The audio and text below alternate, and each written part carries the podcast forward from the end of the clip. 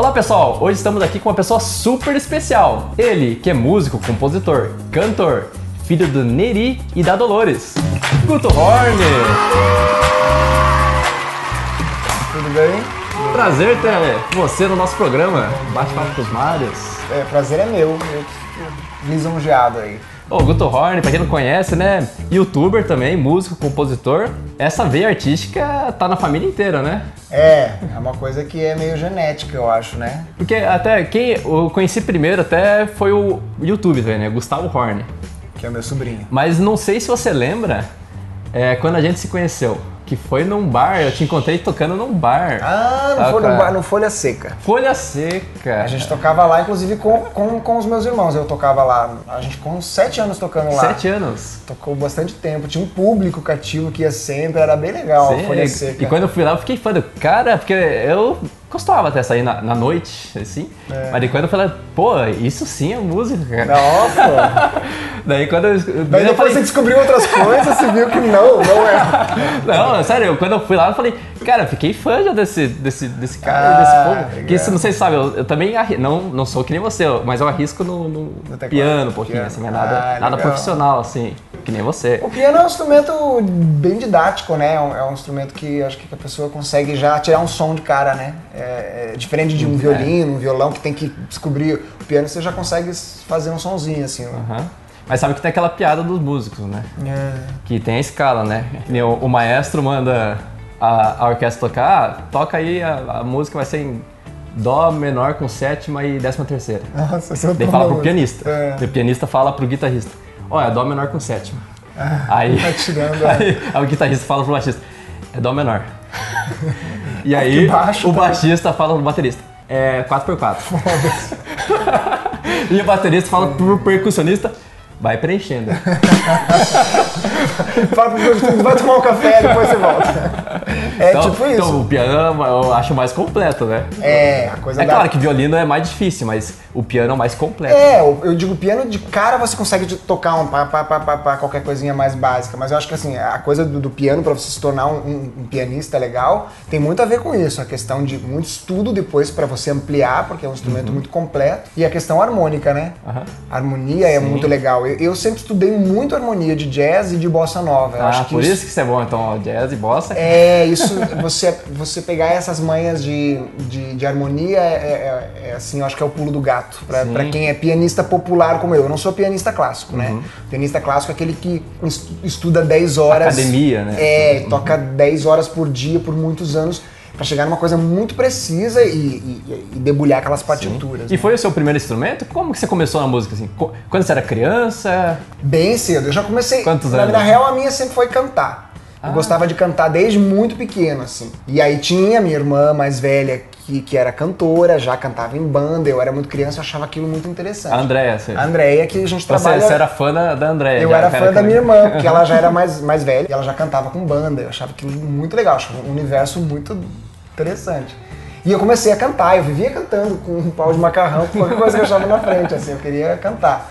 E aí comecei a tocar violão, eu não comecei Ah, no, com no teclado. Comecei tocando violão, aprendi aqueles acordes que a gente aprende, aprendia em revistinha na época, né? Não tinha internet. Então você nunca pensou em coisa diferente de música, assim, de arte, assim? Você Não. foi sempre.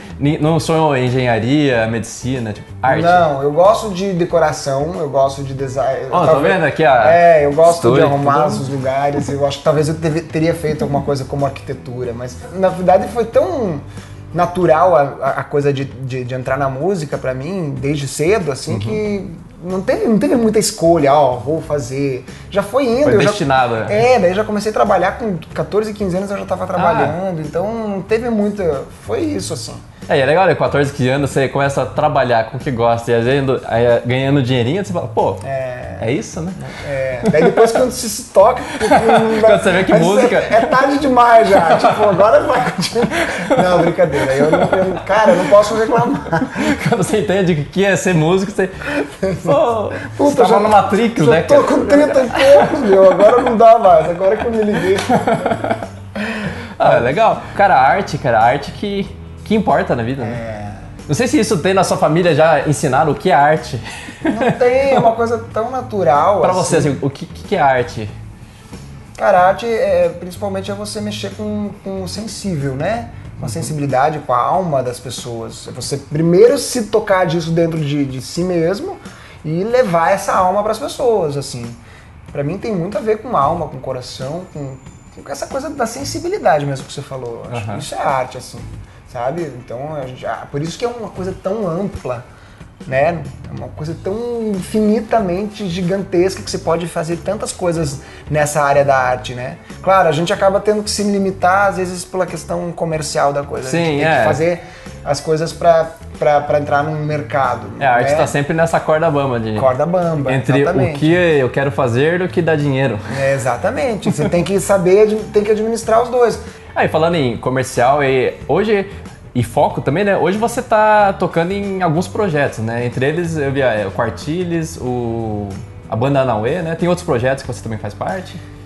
Então, eu trabalho ho- hoje é, são os projetos que eu faço mais de final de semana, os Aham. trabalhos de final de semana, né? Que é onde, é onde, é onde a gente ah, atua na área de eventos, né? Aham. Mas o meu foco principal hoje é o trabalho de estúdio de produção. Que eu- Aí você é- produz é, pra- Eu trabalho com, com- hoje eu trabalho com uma empresa chamada Play Kids, que tem um dos maiores aplicativos do mundo, né? Para criança. Ah, legal. Então, é, existe uma área dentro da Play Kids que é a área de conteúdo original. E eu trabalho nessa área, criando músicas para as crianças, composição, Ah, legal. parte de soundtrack que eu adoro, que é, que é para desenho animado. Uhum. Então, isso é o que, que mais me toma mais tempo, que é a produção. Eu faço alguns trabalhos também para umas empresas de fora do país, nos Estados Unidos eu tenho, tenho feito algumas coisas também nessa área de soundtrack. Então, isso é hoje é o foco principal, é, é ali Aham. a veia maior. E aí eu continuo trabalhando com o que eu sempre fiz, que é na área de eventos. Aham. Que eu faço eventos com, com a banda Anauê, com que eu sou cantor, né? Então a gente tem uma A gente já se agenda. encontrou em alguns eventos aí? já se encontrou aí Quando se encontra, você fala, trabalhando. opa, olha lá. Olha lá! olha a foto. Olha a foto! É, tem umas fotos legais que vocês fizeram nisso. Pô, você é um, um cara dos mais versáteis da música que eu, que eu conheço, assim. Ah. Conheço poucas pessoas assim que tem tanta versatilidade. Você canta, toca piano, né? Profissionalmente, os dois, fazendo super bem produção musical, produtor, compositor também, né? Também tem. E um também tinha canal, tem canal no YouTube, né, também. Então É, tem, tem. você já tem vários, vários projetos, já colocou várias coisas em prática, né? E o canal do YouTube, o... não foi no seu canal, né, mas junto com o seu, seu sobrinho, né, o Gustavo, Gustavo. vocês ficaram famosos uma época com o vídeo do funk clássico, né? Glamurosa, rainha do funk poderosa, olhar de diamante, quando ela me vê ela mexe. E aí, em 2012, lançou esse vídeo e viralizou. Todo mundo Viralizou. compartilhou. E aí, depois, vocês foram convidados pra ir na- até na Eliana, né? Fomos, fomos duas vezes. Como é que foi essa experiência? Ó, Vamos mostrar aqui também um trechinho. Deixa passando aí. Tira o pé do chão. Sensacional! Talentosíssimos! Guto e Gus, diretamente de Curitiba. Como é que foi? Qu- Quando vocês receberam o convite, vocês esperavam?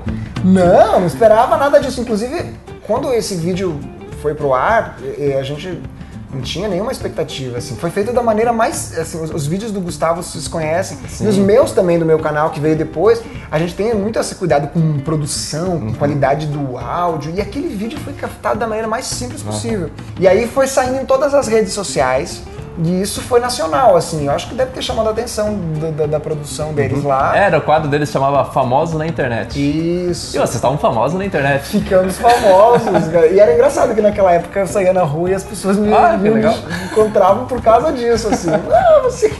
Eu adoro fazer essas coisas, né? É, eu lembro até depois vocês fizeram um vídeo, eu não sei se foi depois que vocês fizeram, né? Que eles se chamaram a família inteira pra pedir pizza.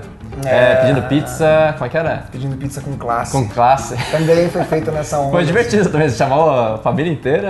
Passa pizza, Carol. Boa noite. Boa noite, eu quero uma pizza pra entrega. Eu quero uma pizza. Ai, meu Deus. Qual vai ser o seu pedido, Gustavo? Duas pizzas grandes. Uma meia, quatro queijos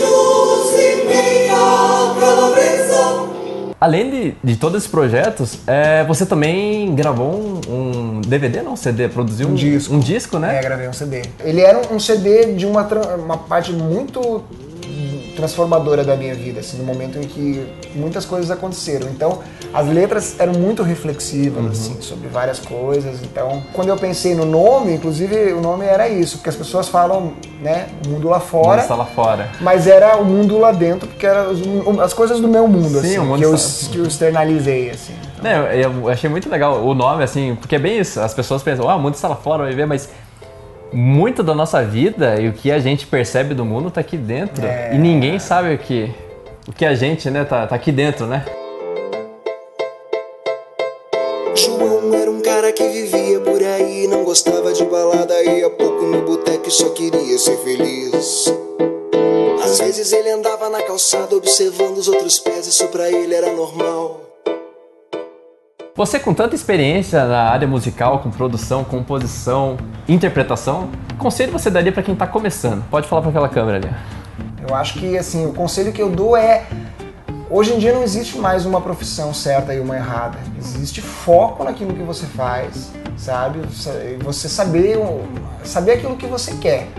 Mas tem que ter foco e tem que fazer direito, assim, porque isso faz a diferença. São pequenos detalhes que fazem a diferença. Agora deixa seu recado aqui pra como que o pessoal pode seguir seu trabalho, acompanhar o seu trabalho. Pode falar. Então, tem um trabalho que eu faço no YouTube, que tá. Faz tempo que eu não tenho mais produzido pro YouTube por conta do tempo, mas tá lá, é o Guto Horn. Se você procurar Guto Horn no Google, você vai encontrar tudo lá. Tem meu, meu blog, tem, tem meu Twitter, é tudo.